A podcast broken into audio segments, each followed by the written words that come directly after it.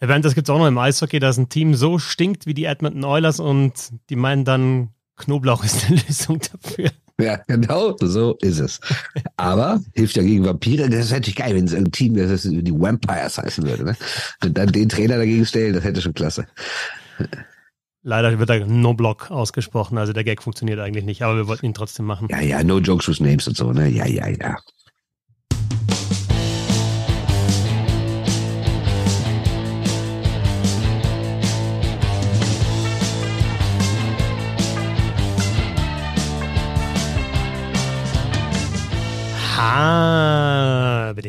Schön, dass ihr dabei seid. Ich bin Christoph Fetzer. Bissl Hockey geht immer. Wir sind zurück vom Deutschland Cup und wollen natürlich auch über dieses Turnier sprechen. Dazu geht es um den Trainerwechsel bei den Edmonton Oilers.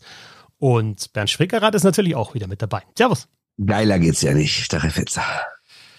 Gut zurückgekommen aus Landshut vom Deutschland Cup. Ja, ja, also ich war sehr überrascht. Äh, man hat ja, man erlebt ja immer einiges mit der Deutschen Bahn, aber diesmal hatte meine Bahn auf der kompletten Strecke nur zwölf Minuten Verspätung. Also fand ich beeindruckend, muss ich sagen. Das ist wirklich gut. Ja, kann man nichts sagen. Und was ist dein Fazit so äh, zu diesem Turnier? Zum ersten Mal Männer und Frauen, natürlich auch in Landshut, nicht mehr in Krefeld, sondern der Wechsel. Ähm, ja, Format, Zuschauerinteresse, Stimmung, vielleicht auch Flair in der Stadt? Ja, wir sprachen in den zehn Minuten schon drüber. Äh, ja, rundum gelungen. Also Landshut war auf jeden Fall genau der richtige Club. Ich oder richtige Stadt. Ich würde jetzt nicht sagen, das soll da bitte immer stattfinden, denn natürlich waren die Zuschauerzahlen wahrscheinlich so gut, weil es was Neues war. Aber ich finde grundsätzlich die Idee gut, dass man eher an Zweitligastandorte geht. Nun, Krefeld ist mittlerweile auch einer, aber ne, ist natürlich kein klassischer Zweitligist. Und äh, meiner Meinung nach kannst du das gerne häufiger so machen, dass du sagst, wir gehen mal dahin, wo Eishockey wirklich die Nummer eins der Stadt ist, wo es eine neue Halle gibt und wo die Leute halt auch mal Lust haben, Spieler zu sehen, die sie in der normalen Ligasaison nicht sehen. Und deshalb fand ich Landshut ideal. Ja, wenn du die Halle schon ansprichst, richtig gut geworden, muss man wirklich sagen. 4000 200 war jetzt ausverkauft in dem Fall bei, bei Länderspielen. Ich dachte, dass 4448 reingehen, egal, gut, ja, gut 4000. es waren ja so ein paar Plätze gesperrt. Genau, ne? ja. So, sei es für die Aktiven, ja. sei es für die Presse und so. Sie konnten ja nicht jedes Ticket verkaufen. Ja, aber gut 4000 gehen rein oder knapp viereinhalb. Und sie haben super gelöst, finde ich. Also ich finde, die schaut auch, also schaut gar nicht so aus nach viereinhalbtausend. Die, die, die Stehplatztribünen sind gar nicht so lang oder so tief, sagen wir so. Und ja, diese, dieser Bereich da oben, also von, dem, von den Presseplätzen aus und von den Bänken aus gesehen, auf der rechten Seite, wo du so ein bisschen, wo sich Catering und Zuschauerplätze so ein bisschen mischen, was du ja aus Augsburg kennst mit dieser Bob Terrasse, Bobs Terrasse, nicht ganz so, aber in die Richtung finde ich auch wirklich gut. Also du hast einerseits den Eisstadion, Flair auf jeden Fall den Charakter des Eisstadions, aber es ist trotzdem modern. Also es ist echt gut gelöst. Ja, und wie gesagt, äh, wenn du durch die Stadt gegangen bist, hast du Eishockey gemerkt, ne? Dann ist natürlich auch schön, du gehst durch diese Halle und dann gehst du in dieses Bistro, das ist ja auch eine geile Sache, ne? Und dann siehst du da an der Wand die ganzen Spieler, die aus der eigenen Jugend kommen oder länger in Landshut gespielt haben. Und ich finde das schon beeindruckend für einen Verein, der ja nun wirklich jetzt seit Jahrzehnten, muss man ja sagen, nicht mehr in der ersten Liga ist, wen der alles so hervorgebracht hat. Also ich glaube wirklich, dass es auch motivierend ist, so für den Nachwuchs, gerade in dieser zweiten Trainingshalle, wenn du da reinkommst, dann hängen ja da an der Wand die vier Leute, die es von Landshut aus in die NHL geschafft haben. Also Schubert, Sturm, Tom Kühnhackel und Tobi Rieder, also große Poster in den jeweiligen Trikots dann von ihren NHL-Teams. Finde ich schon eine coole Sache, muss ich sagen. Also quasi so eine Landshut-interne Hall of Fame. Ja. Und dass das cool war, und dass die Stimmung gut war, finden auch die Kapitäne der Nationalmannschaften. Jasin Elitz, der am Sonntag zum ersten Mal Kapitän war der deutschen Nationalmannschaft und Daria Gleisner von äh, ja, den Frauen, die da das C trägt. Also tatsächlich ähm, im ersten Spiel am Mittwoch gab es schon einen Push. Also ich glaube gerade auch jüngere Spielerinnen waren so ein bisschen so, oh okay, was passiert hier gerade? Ähm, aber ich finde, man gewöhnt sich schnell dran und es ist natürlich, man, man spielt einfach anders. Das ist, davon lebt der Eishockey ja auch, von den, von den Spielern selber, aber auch von den Zuschauern und den Fans, ja. dass man Feedback zurückbekommt. Ja. Also hat richtig Spaß gemacht, auch ausverkauft heute, absolute Eishockeystadt Landshut auch in der Stadt hat man gemerkt, dass die Leute wissen, dass Eishockey gespielt wird hier und äh, ja, sind wir froh, dass wir Landshut sind. Bernd, die Kapitäne der Nationalmannschaft geben dir recht, das ist doch, das ist auch ein gutes Gefühl, oder? Ja, gut, ich meine, die müssen ja mal verkaufen, ne? Also, dass sie jetzt vielleicht nicht an die kritischen sind, ist auch klar. Aber ich glaube auch, dass sie es ernst gemeint haben. Ne? Also, das war jetzt keine, keine PR-Antwort. Ne? Und ich habe dir das wirklich gefallen. Den Frauen natürlich, weil sie sonst da in Füssen vor äh, sieben Leuten spielen. Und den Männern, die natürlich auch mal in Krefeld eine ordentliche Zuschauerzahl hatten. Aber da ist die Halle auch um einiges größer Und deswegen, glaube ich, hat denen auch die Atmosphäre gefallen. Und was ich am Publikum besonders gut fand, ich meine, wenn wir gucken, wie die deutschen Frauen gerade bei den Spielen, wo mehr Leute in der Halle waren, gespielt haben, einmal 1-8, einmal 0-8. Das sind ja jetzt nicht unbedingt Ergebnisse, wo du sagst, äh, ja, hey, hurra, äh, lass uns mal hier eine Ehrenrunde fahren. Und trotzdem haben, hat das Publikum das Team total unterstützt, in den letzten zwei Minuten immer komplett im Stehen das Spiel verfolgt, applaudiert, Ehrenrunde, auch für die Gegnerinnen übrigens, das fand ich auch cool. Die Tschechinnen waren am Sonntag, äh, Quatsch, am Samstag, glaube ich, so ein bisschen perplex, als auf einmal sie nur noch auf dem Eis waren und die ganze Halle ihnen applaudiert hat und diese ganze Welle da mit dem Publikum machen sollten, ähm, fand ich echt eine gute Sache, muss ich sagen. Ja, und äh, das haben wir auch bei Daria Gleisner gehört, dass das der Mannschaft einen Push äh, gegeben hat. Man hat finde ich, auch gesehen. Ja, also bei den, äh, bei den Situationen, wo es dann wieder lauter geworden ist, letzten zwei Minuten zum Beispiel im Spiel oder in der letzten Minute in einem Drittel, dass die Mannschaft dann auch nochmal Gas gegeben hat. Also genau das, was Gleisner angesprochen hat, eben, dass sich das schon auch von den Rängen aufs Eis dann wieder übertragen hat. Aber dennoch, fangen wir vielleicht mit den Frauen so sportlich ein bisschen an.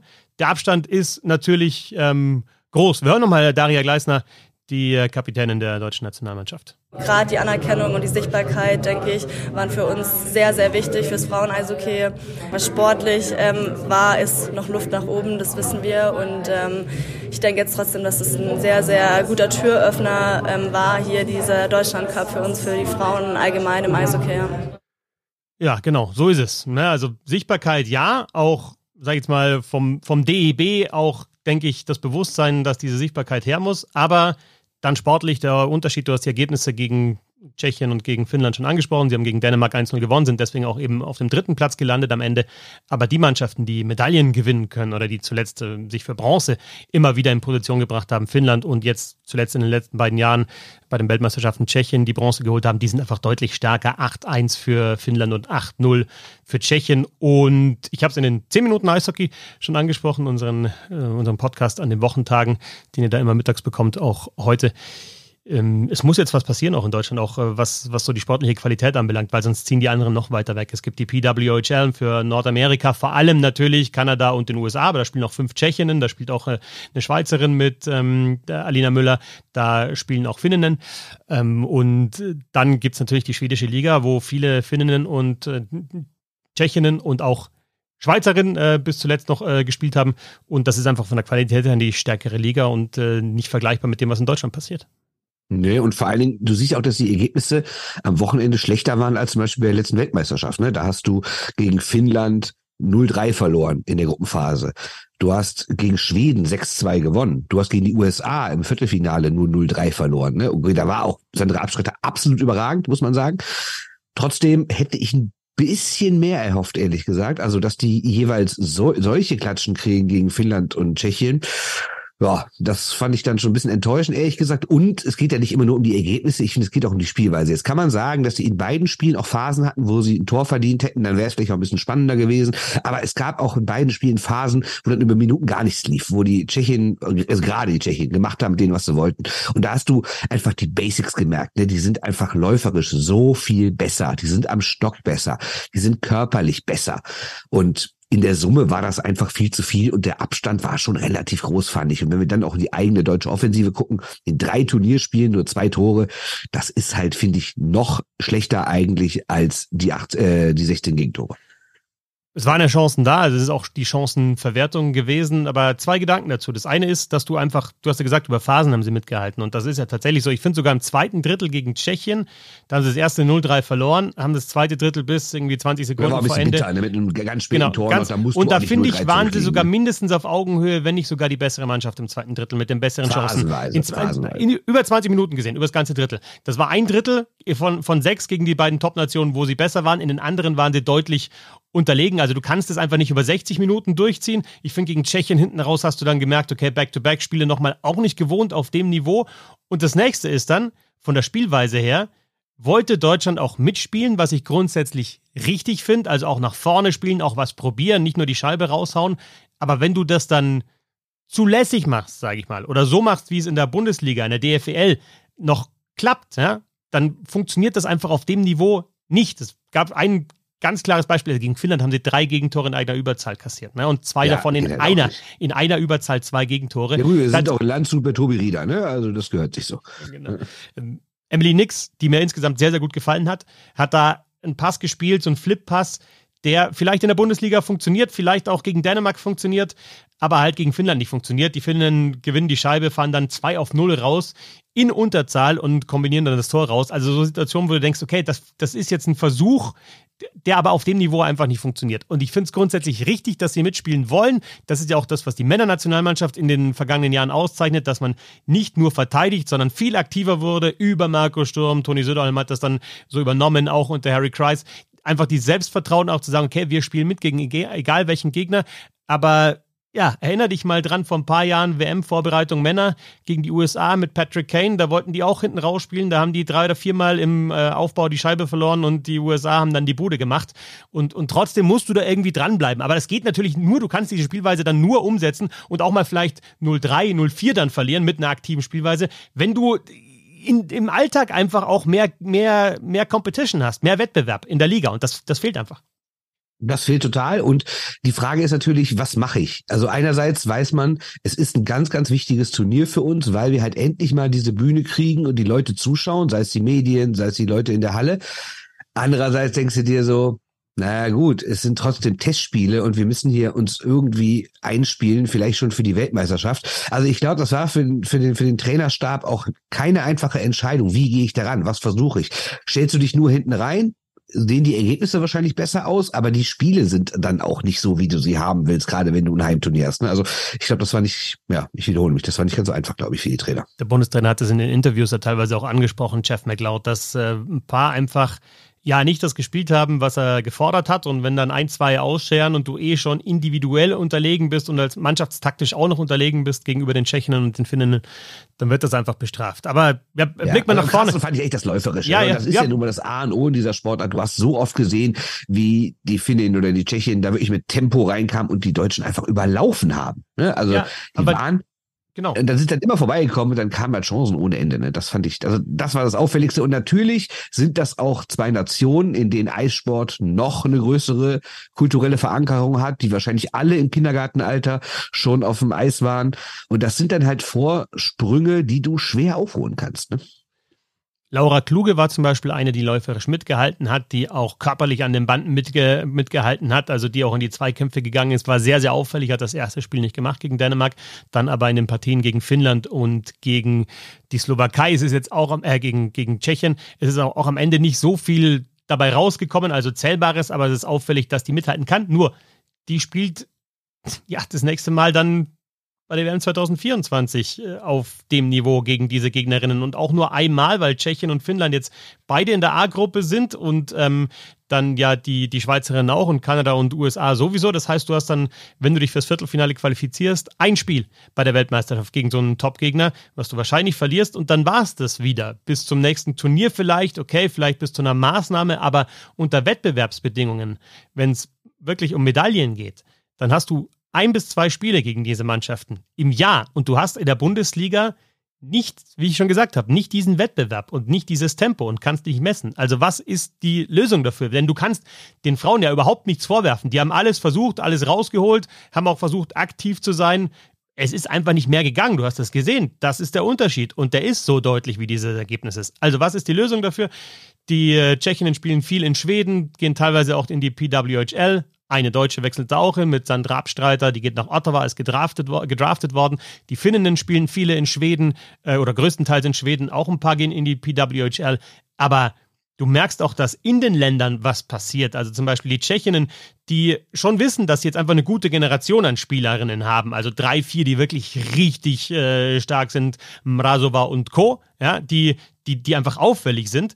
Und die wissen auch, danach kommt vielleicht nochmal eine Durchstrecke, aber die merken jetzt, wir haben uns zum ersten Mal für Olympia qualifiziert, äh, qualifiziert 2022, wir haben zweimal Bronze geholt, es kommt ein Boom, es wollen Mädchen Eishockey spielen, wir müssen irgendwas machen für die, zum Beispiel ähm, Olympic Training Centers gibt es da, die gegründet wurden, dass du einfach an verschiedenen Standorten die Mädchen zusammenbringst und da wirklich auch mal dann mit denen trainierst und äh, versuchst, die eben dann auch an den Verband zu binden.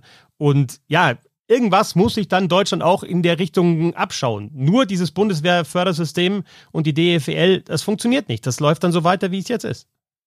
Genau, du brauchst einfach unter der Saison eine viel höhere Leistungsdichte. Das heißt, du gehst entweder selbst ins Ausland, aber auch da sind die Stellen natürlich begrenzt und weil du, wenn du bei der Bundeswehr bist, kannst du ja auch nicht so einfach ins Ausland gehen. Das ist natürlich auch so eine Krux. Oder halt die andere Möglichkeit ist, die eigene Liga zu stärken. Und da sind wir wieder bei dem Punkt, den wir ja auch mit Sandra Abstreiter und Franzi Feldmeier im langen Interview angesprochen haben. Da müssen die Herrenteams einsteigen. Ne? Also das Herrenteams, das sind ja einfach grundsätzlich erstmal Eishockey-Vereine, ne? Aber die, die halt ein Profi-Herrenteam haben und naja, wenn wir wissen, wie das Geld, also wie knapp das Geld ist im deutschen Männer-Eishockey, gerade in der DL, und dass da irgendwie nochmal der Mäzen einspringen muss und dann doch nochmal den Verteidiger zu holen, der dafür sorgt, dass du irgendwie auf Platz 10 rutscht, kann ich mir nicht vorstellen, dass da irgendwie eine halbe Million bis Million im Jahr abgestellt wird für ein Frauenteam. Zumal es ja, so ehrlich muss man ja auch sein, und das hat ja zum Beispiel auch Frau Eisenschmied gesagt, die hat gesagt, irgendwo muss das Geld herkommen. Ne? Also das würde sie schon verstehen. Und das ist natürlich auch so. Du kannst ja jetzt nicht verlangen, äh, dass die alle Top-Gehälter kriegen, wenn halt kein Publikumsinteresse da ist und wenn das Geld nicht reinkommt. Weil, ne, woher wird das Geld verteilen? Soll das dann auch alles über Mäzene finanziert werden? Schwierig, ehrlich gesagt. Andererseits ist das natürlich auch so ein Wechselspiel je besser es ist, je größere Vereine, je mehr Aufmerksamkeit, desto mehr Geld kommt auch rein. Ne? Also wo fängst du an? Sagst du, muss die Liga erst vorangehen und sagen, wir müssen erst in Anführungszeichen ein gutes Produkt liefern, dass die Leute das mögen?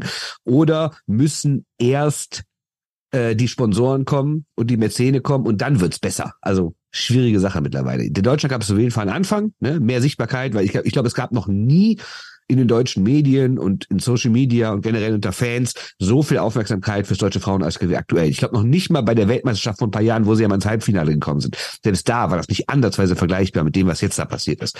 Aber das ist natürlich nur ein guter Anfang. Jetzt kannst du nicht sagen, ach, jetzt haben wir es doch mal allen gezeigt, dass es uns gibt und jetzt lehnen wir uns wieder zurück und gucken, ob wir nächstes Jahr dann in Landshut wieder so spielen. Du hast mit allem recht. Nur ich sag, in anderen Ländern funktioniert es ja auch. Ja, in Schweden zum Beispiel, da, da sind die Top-Clubs. Mehr Eishockey-Kultur, ne? Das, das, ist völlig richtig, aber da äh, ist so die Auffassung, okay, wir sind eine Eishockeymannschaft, wir brauchen eine Männermannschaft, wir brauchen Nachwuchs und wir brauchen eine Frauenmannschaft. Ne? Und ähm, die, dieses Umdenken ist ja in anderen Sportarten auch schon passiert. Gut, kannst jetzt auch wieder sagen, es gibt mehr Fußballkultur in Deutschland. Ne? In der, der Frauenbundesliga ja. im Fußball sind jetzt größtenteils einfach ja, Mannschaften, die eben auch ein Männerteam haben, schon über Jahre und ganz kurz in der Bundesliga. Was du nicht vergessen darfst, die deutschen Frauen gewinnen halt auch mal ein Turnier im Fußball. Ne? Natürlich eine ganz andere. Ich meine, du weißt ja, wie der deutsche Sport funktioniert. Aktuell ist Basketball total hot, weil die halt einen Titel gewonnen haben. Ne? Und wenn die deutschen Frauen im Eishockey zufällig jetzt mal eine Olympiamedaille gewinnen würden oder eine Weltmeisterschaft, dann wäre natürlich auch die Aufmerksamkeit total da. Ne? Aber das kommt natürlich nicht aus dem Nichts. Ja, so rum funktioniert es auch nicht. Und weil, weil du gefragt hast, was muss zuerst passieren. Also natürlich geht das immer Hand in Hand, aber es funktioniert, denke ich, nur top-down. Also jemand muss sich entscheiden, wir, wir machen das, wir packen das an, haben vielleicht auch die Erwartung, dass sich dadurch neue Märkte öffnen, denn vergiss nicht, ja, wenn ein Mädchen sich für Eishockey interessiert und dann sagt, okay, ich finde Dreiseitel cool, aber ich will auch ein Nicky Eisenschmidt-Trikot haben, ja, ist auch die Möglichkeit, nochmal also Fans zu gewinnen und natürlich auch dann Trikots zu verkaufen, irgendwann Tickets zu verkaufen und insgesamt, also Karl Schwarzenbrunner ja, sagt immer, jedes, jeder, jeder, der kommt oder alle, die kommen und Eishockey spielen, sind für ihn Talent. Das ist eine Aussage, habe ich kürzlich äh, gehört in einem, in einem Vortrag.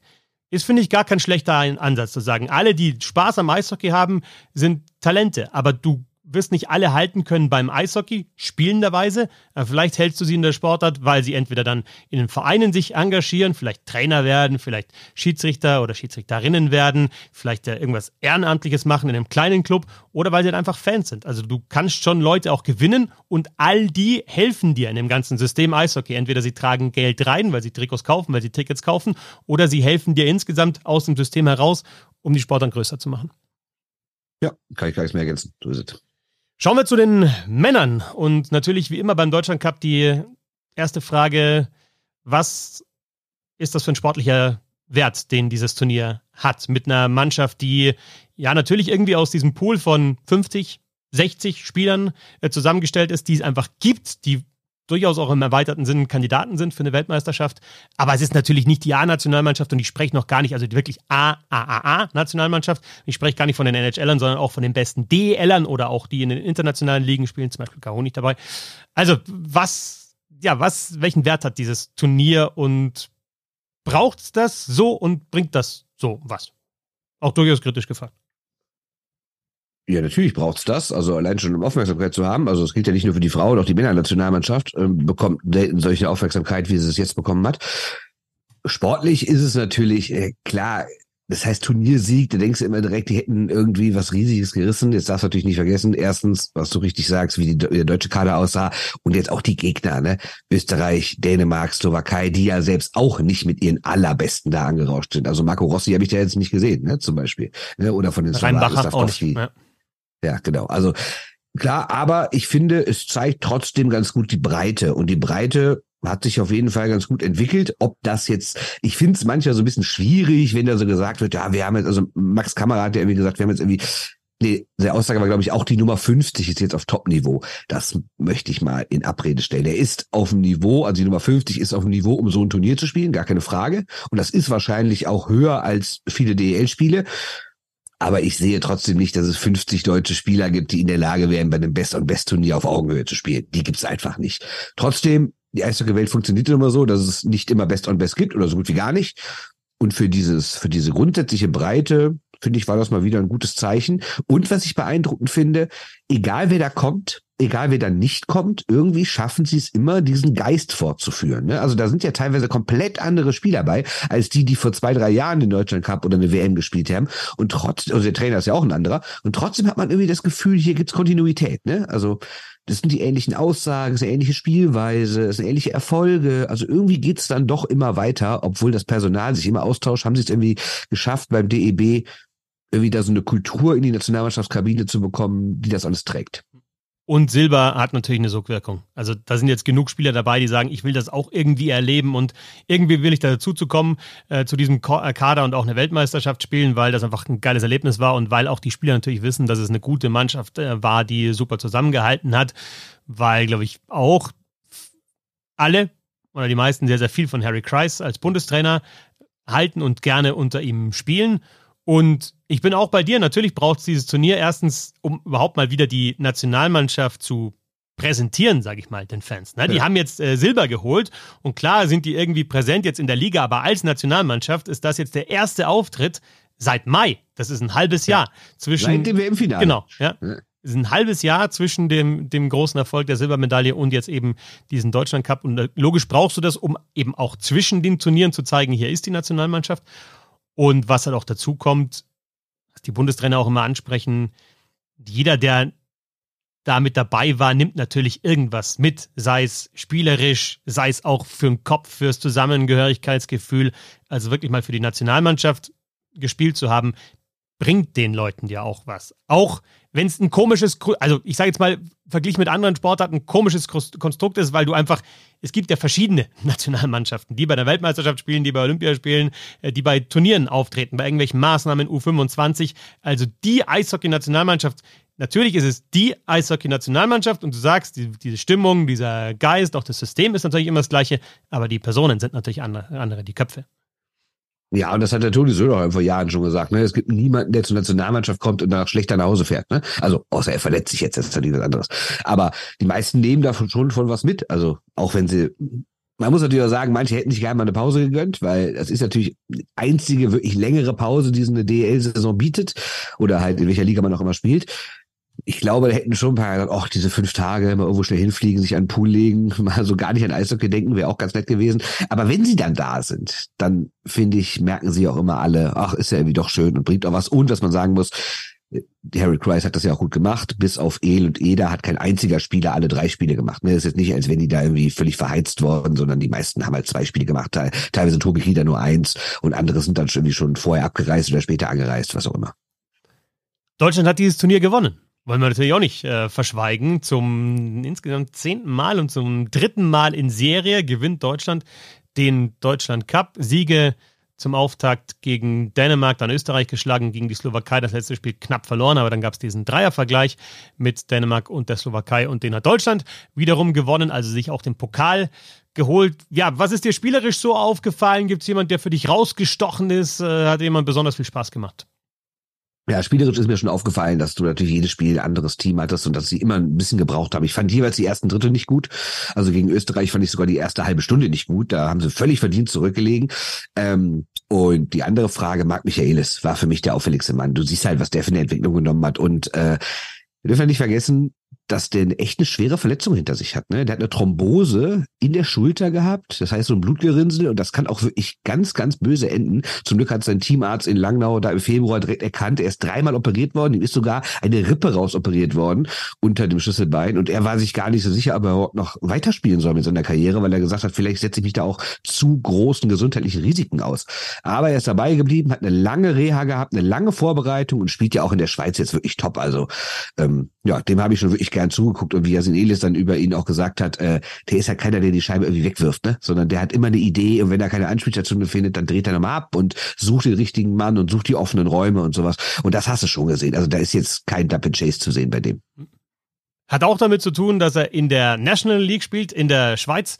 Und er selbst sagt, da ist halt auch die Spielweise aktiver, also mehr mit der Scheibe. Vom Spielstil äh, her, äh, du, hast, hast viele Mannschaften, die die Scheibe wollen und die Chancen selbst kreieren. Während ich das Gefühl habe, in der DL ist es äh, ja, mehr ein Chip, äh, Chase, mehr, mehr Spiel vom Gegner kaputt fahren, während man in der Schweiz versucht, mehr zu kreieren, offensiv stärker äh, und meiner Meinung nach schneller. Aber wie gesagt, das ist nur vom, äh, vom Zusehen. Ich habe nicht in der DL gespielt, mhm. aber das ist meine Meinung noch mal ein bisschen eingefangen. Ne? Ich dachte mir, oh, das ist aber eine klare Aussage. Ne? Also ja. da ist spielerisch das Niveau höher, also, das Tempo höher. Aber nein, nein, nein, nein, ich war ja nie in der DL gespielt. Ja, ja, ich war nur kurz in Mannheim, ja, bei diesem, beim, beim Magenta Cup damals. Nein, nein, nein, nein. Ja, aber also ich denke, das, das sieht man eben auch bei ihm und das ist natürlich auch ganz cool, dass zwei Spielmacher, zwei Center, die natürlich auch Rollen spielen sollen bei der nächsten Weltmeisterschaft und dann, denke ich, perspektivisch auch bei den Olympischen Spielen mit Dominik Kaun und Marc Michaelis, ähm, Kahun über einen Punkt pro Spiel, Michaelis fast einen Punkt pro Spiel in einer sehr, sehr starken Liga in der Schweiz. Ja, nicht nur das, also das war ja schon eine Entwicklung, die unter Toni Söderholm begonnen hatte, dass er eben nicht nur die besten DEL-Leute ranholt und dann irgendwie noch guckt, wer aus der NHL hat Zeit, sondern dass es dann auch Leute gab, die in Schweden gespielt haben, die in der Schweiz gespielt haben, die in Russland gespielt haben und die da halt eben nicht nur Mitläufer waren, sondern wie im Falle von Michaelis da äh, ein Top-10-Scorer sind und Dominik Kahun ist sogar Top-5-Scorer.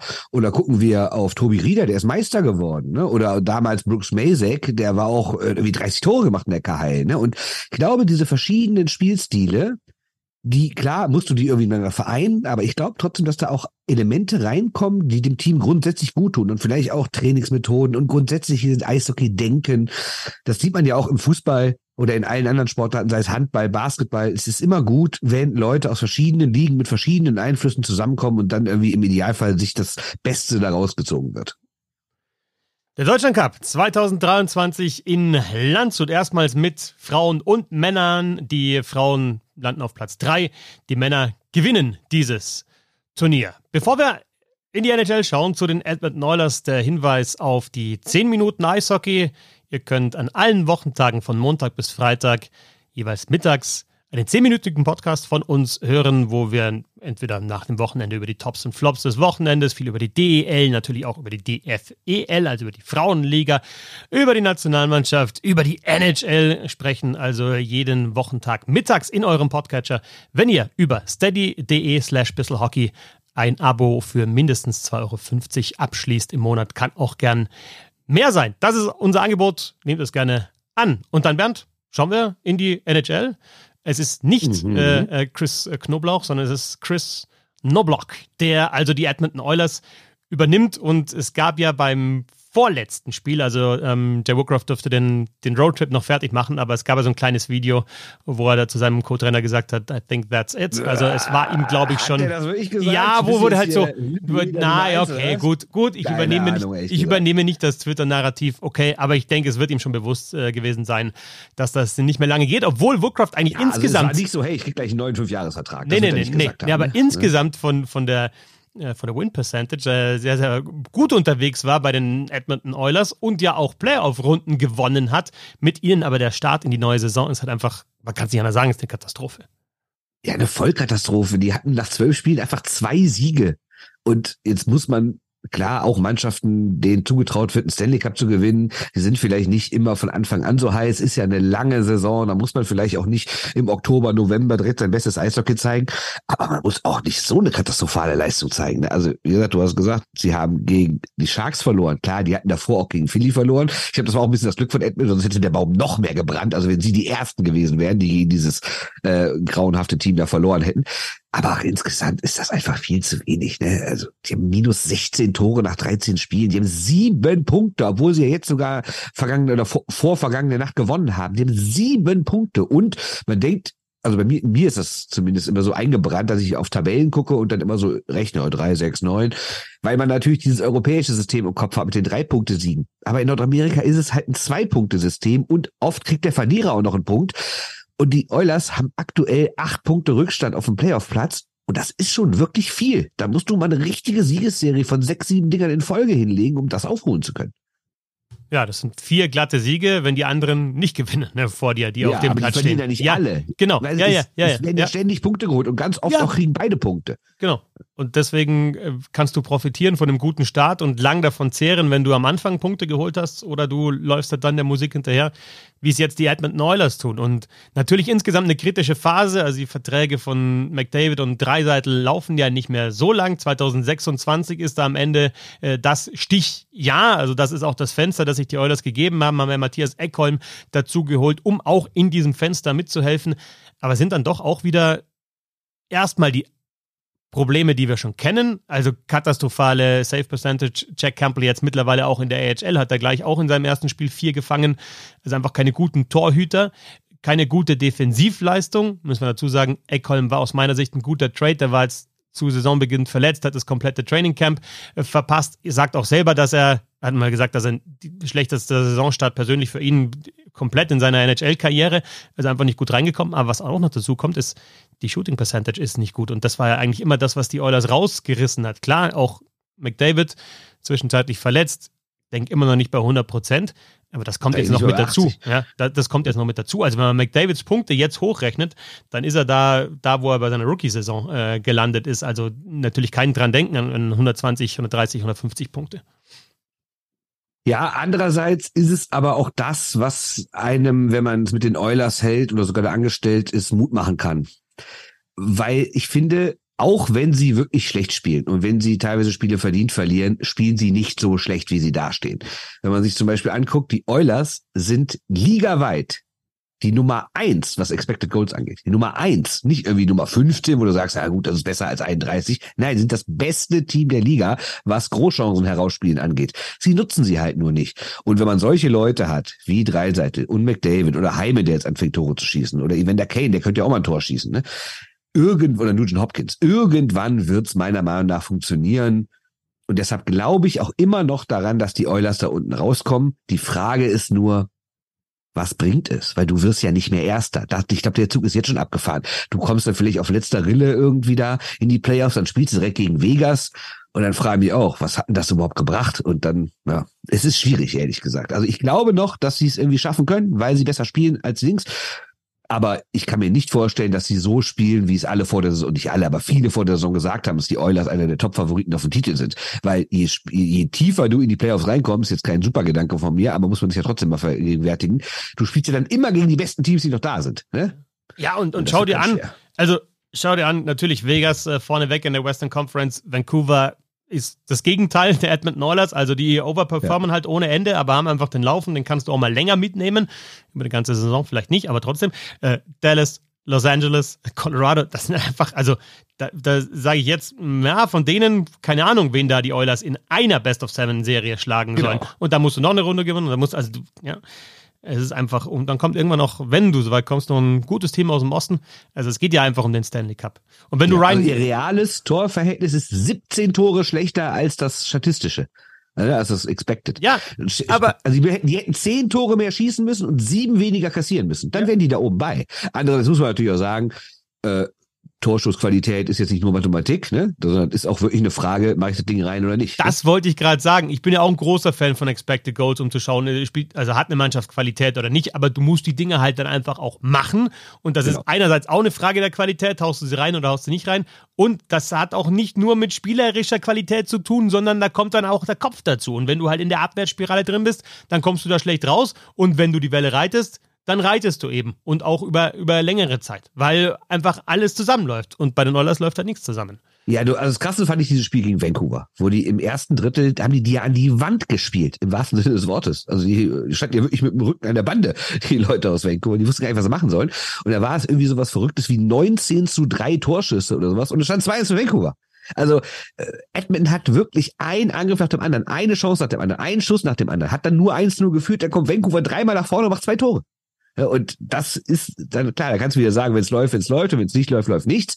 Aber das ist natürlich auch so frustrierend und du hast gesehen, danach sind sie auch mental auseinandergebrochen, ne? Weil ich glaube, du denkst ja auch so, oh, heute sind wir gut drauf, heute packen wir's. Und dann kommt der erste Rückschlag, kommt der zweite Rückschlag und dann kommt wieder das Denken. Ne? Sagt, boah, es läuft einfach nicht, egal was wir versuchen, die anderen schießen die Tore und wir nicht. Und dann ist das Selbstvertrauen weg und dann spielst du noch schlecht. Ne? Also wenn du zurückliegst, wenn du gut spielst, okay, aber wenn du dann auch noch schlecht spielst, dann wird es natürlich unlösbar. Dann kommt auch noch das Denken. Ja, das macht mir auch manchmal zu schaffen, muss ich ganz ehrlich sagen, wenn weiß, noch das Denken dazu kommt. Ja. Äh, Ryan Nugent Hopkins, 13. Saison für die Edmonton Oilers. Chris, Knobloch, äh, Chris Knobloch ist sein zehnter Trainer. Also es gibt natürlich auch keine Konstanz ja. auf dieser Position. Ja. Was machen wir damit? Äh, es ist jetzt wieder einer, wie schon Woodcroft vor ihm, der zum ersten Mal ein NHL-Team coacht. Äh, Paul Coffey, natürlich absolute Oilers-Legende, ja, aus den großen 80er Jahren mit äh, Wayne Gretzky und Co. da sehr, sehr erfolgreich, ist sein Co-Trainer. Er hat aber auch schon mehrmals gesagt, ist eigentlich gar nicht so sein Ziel, das zu machen, steht also da auch zum ersten Mal hinter einer NHL-Bande. Und was natürlich interessant ist, ist, Chris Knoblauchs ähm, Werdegang, dass er die Erie Otters trainiert hat, als dort Connor McDavid war und auch Connor Brown war da und hat unter ihm gespielt. Also nochmal ein klareres Zeichen, okay, das ist halt einfach Connor McDavids Team und wir tun irgendwie auch alles dafür, dass es ihm gut geht. Und die Frage ist, wann wird zu viel? Ne? Weil schon sein Berater wurde eingestellt, jetzt sein ehemaliger Jugendtrainer. Natürlich versucht man es McDavid so schön wie möglich zu machen, weil alle wissen, der Vertrag geht nur noch drei Jahre. Und wenn der Typ keinen Bock mehr hat, dann hat er keinen Bock mehr. Und ich dürfte den einen oder anderen Interessenten der Liga geben, die können McDavid verpflichten. Die Frage ist wirklich, wie lange tut er sich das noch an? Und gerade versuchen die Oilers halt und hängen und würgen, alles so zu machen, wie er es will.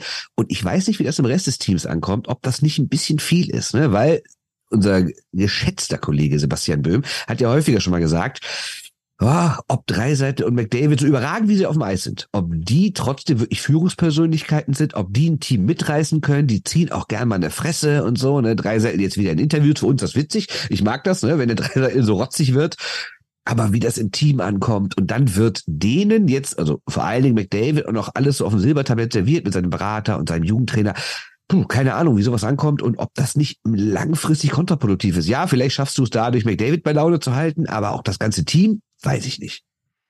Ja, das ist die große Kunst jetzt auch und die große Aufgabe für Chris Noblock, dass er eben natürlich ähm, McDavid wieder anschiebt, dass der wieder zu seiner Form findet, aber dass das Team wirklich auch als Team spielt, defensiv besser.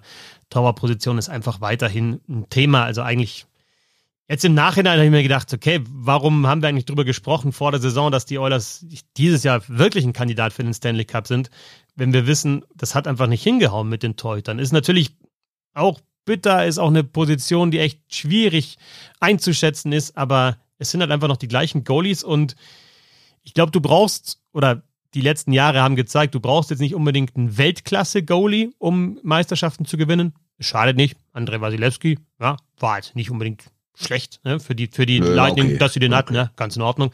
Aber ja. jetzt zuletzt bei, bei Avs und bei Golden Knights, auch bei Golden Knights, ja, die hatten halt damit, genau, da hat man bei Eden Hill einfach einen, der dann Hals gelaufen ist. Also das ist nicht so einfach auf der Position, aber du brauchst da hinten Sicherheit. Du brauchst eine stabile Defensive natürlich. Da haben sie mit Econ meiner Meinung nach einen, einen, guten Deal gemacht, aber auch da in der Defensive ist ja keiner in der Form, die er, die er schon mal hatte. Auch kein Nurse, auch kein äh, Bouchard. Und in der Offensive treffen sie nicht so, wie wir das kennen. Also es gibt eigentlich genug Baustellen jetzt für Chris Knobloch. Ja, ich glaube, wir müssen trotzdem mal kurz zu Kreuze kriechen. Wenn ich mich erinnere, als äh, Toronto damals Campbell hat ziehen lassen, waren wir auch mal kritisch. Ne? Haben wir gesagt, oh, jetzt habt ihr endlich mal einen guten Torhüter gehabt, jetzt lasst ihr den ziehen. Klar, wir haben, wenn ich mich recht entsinne, auch damals gesagt, naja, fünf mal fünf hätte ich ihm jetzt auch nicht gegeben. Und er war halt nur so zu halten, weil er den Vertrag haben wollte und irgendeiner hätte sich schon gefunden. Das heißt, wie willst du da mithalten, wenn du weniger bietest und weniger Jahre? Aber ähm, dass er so schlecht ist und dass er jetzt auch in der AHL bei seinen ersten Spielen da ständig daneben greift, ähm, puh, das ist schon krass. Also der Typ ist ja in einem mentalen Loch, das ist ja Wahnsinn. Anderer Gedanke dazu, die Frage ist ja immer, du hast ja als Management nur so und so viele Patronen, wie es immer heißt, die du abfeuern kannst. Ne? Und Hab eigentlich hat Edmund, ich meine, die Saison ist knapp einen Monat alt, und eigentlich haben die alle schon gemacht. Die haben ihren Torwart runtergeschickt, ihren, in Anführungszeichen, Star-Torwart. Und sie haben jetzt schon ihren Trainer gewechselt. Ich meine, was willst du denn sonst noch machen? Die Saison ist noch ein paar Monate. Was willst du sonst noch machen? Klar, du kannst vielleicht noch einen dicken Trade machen. Aber da ist ja auch die Frage, bin ich jetzt in der Lage, oder, oder soll ich jetzt irgendwelche Talente abgeben oder sogar Draftpicks abgeben, um irgendwie einen Typen ranzuholen, der mich dann irgendwie auf Platz 8 noch in die Playoff bringt, damit ich in der ersten Runde dann rausfliege? Also schwierig, ehrlich gesagt, was die überhaupt noch machen können. Ich finde, die haben relativ früh zwei Panikknöpfe gedrückt. Ja, und es gibt halt noch eine Person, ne, die auch eine Rolle spielt, nämlich den General Manager, Ken Holland. Ja. Und ja. jetzt mal, um, um, um Woodcraft auch ein bisschen in Schutz zu nehmen.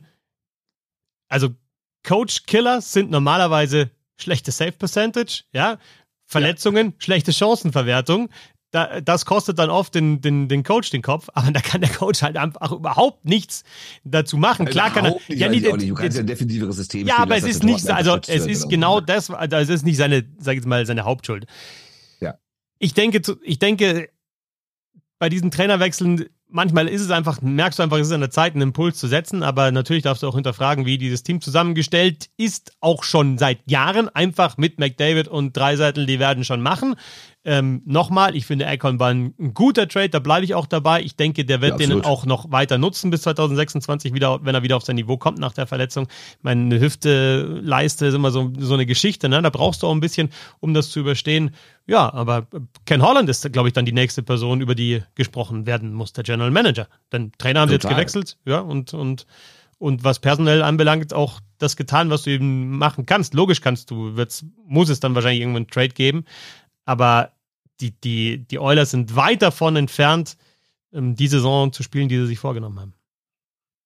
Total. Und ich glaube, Edmonton ist auch eins dieser Teams, das von Corona ziemlich ausgebremst wurde. Jetzt nicht im Sinne von der Krankheit, sondern im Sinne davon, dass ja durch die Einnahmeverluste der Salary Cap jetzt jahrelang nicht gestiegen ist. Wenn es diese Pandemie nicht gegeben hätte, dann wären wir ist jetzt natürlich gemutmaßt, aber wenn man guckt, wie es in den Jahren davor gestiegen ist, dann sind, wären wir jetzt wahrscheinlich schon so bei 90, 95 Millionen Euro Salary Cap und dann hätten sie natürlich ganz anders noch zusätzliche Spieler holen können.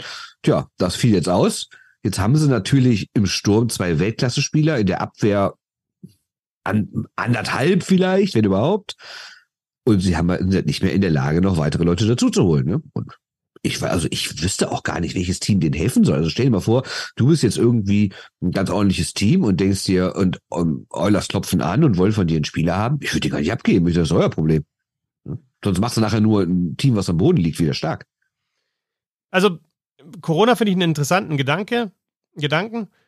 Aber du musst halt schon auch sagen, dass sie vor ähm, dieser Phase, also äh, McDavid hat 15% des Caps mit seinem, mit seinem Cap-Hit eben, Dreiseitel ist bei 10% des Caps, äh, dann ein Nurse in der Verteidigung ist bei 11%. Sie haben nach, sie haben nach, nach Corona 2021 äh, Sakaiman geholt.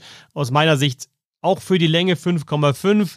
Ich finde, es ist, es ist ein guter, ein guter Transfer gewesen aber auch für die Länge, ne? also der ist jetzt auch natürlich bis 2096 äh, oder 2026 hinaus. Äh, bei den Oilers, haben wir da nochmal 5,5 drauf, äh, Kane über 5, Nugent Hopkins über 5, also da sind schon auch viele Leute, die gut verdienen. Und das ist, hat nicht nur mit Corona zu tun, sondern die Verträge wurden entweder danach gemacht oder eben davor gemacht. Und eben, also klar, McDavid, logisch, dem gibst du, was er will, denke ich mal, das sind dann, sind dann die 15 Prozent, ist halt dann einfach so, aber eben mit McDavid, Dreiseitel und äh, Nurse dann eben auch schon bei 36 Prozent, bei über einem Drittel für das komplette, ähm, komplette Salary Cap zu sein, ist schon viel. Und wenn wir da nochmal ein bisschen mehr in die jüngere Geschichte gucken, wenn du überlegst, dass die Oilers dreimal in Folge Nummer eins Pick hatten und davon ist nur Nugent Hopkins noch da, was da auch schon für Fehler gemacht wurden. Ne? Also bei McDavid konnte man ja keinen Fehler machen, den hätte jeder gedraftet. Aber bei den anderen Draftjahren war es ja schon so, wer ist die Nummer eins, wen soll man nehmen? Und sie haben zweimal völlig aufs falsche Pferd gesetzt und einmal, ja, Nugent Hopkins okay, aber das ist jetzt auch für mich grundsätzlich kein Nummer eins Pick Superstar-Spieler. Ne? Ja, und der Trade dann, also Hall finde ich jetzt auch nicht unbedingt falsches Pferd, aber Hall wurde dann getradet für Adam Larsson. Ja. Ja, und dann summiert sich das dann alles eben zusammen zu der aktuellen Situation der Edmonton Oilers. Sieht nicht so wirklich gut aus. Nee, aber ich sag trotzdem, die kommen auf jeden Fall nach hoch. Ob sie in die Playoffs kommen, ob sie Meister werden, lasse ich mal dahingestellt, aber die werden nicht die ganze Saison da so unten drin hängen, kann ich mir nicht vorstellen. Nein. Außer McDavid, der ja nun ganz augenscheinlich verletzt ist, vielleicht irgendwann sagt, ach komm, es bringt eh nichts, ich ziehe mich jetzt hier mal einen Monat raus, dann weiß ich nicht, ob sie ohne McDavid mehr Spiele gewinnt. Aber nur Playoffs wäre dann auch kein Schritt nach vorne im Vergleich zu den vergangenen Jahren. Es geht ja wirklich Nein, um den Stanley Cup, also in dem Ja. Fenster bis 2026. So lange, hat er gesagt. ja, genau. So ne? lange läuft der Vertrag von Conor McDavid bis 2026, der von Dreisettel bis 2025, also sogar kürzer. Eckholm eben auch geholt bis 2026. So das Gerüst in, in Defensive und Offensive ist halt bis dahin da. Und mal schauen, was dann auch äh, Leon Dreiseitel macht. Ob das vielleicht Ja, ein kürzerer ist jetzt auch Vertrag wird. 28, Genau, ne? Also, ne, ist jetzt nicht, dass der irgendwie in zwei Jahren aufhört, aber wie er er selber gesagt, es gibt eine gewisse Dringlichkeit, den Cup zu holen, ne? Das auf jeden Fall. Deutschland Cup, ähm, Stanley Cup, Edmund Neulers. Alles hier bei Bissl Hockey. Bernd, äh, vielen Dank. Christoph, ebenfalls vielen Dank. steady.de slash Bissl Hockey für grundsätzlichen Support dieses Projekts und natürlich dann ab 2,50 Euro den 10 Minuten Eishockey an allen Wochentagen. Danke fürs Zuhören. Ciao, ciao. Tschö.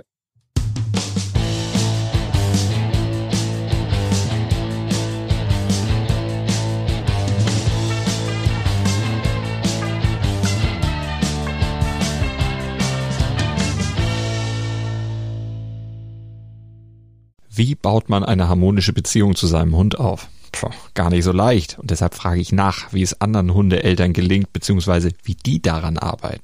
Bei Iswas Dog reden wir dann drüber. Alle 14 Tage neu mit mir, Malte Asmus und unserer Expertin für eine harmonische Mensch-Hund-Beziehung, Melanie Lippisch. Ist was, Dog? Mit Malte Asmus. Überall, wo es Podcasts gibt.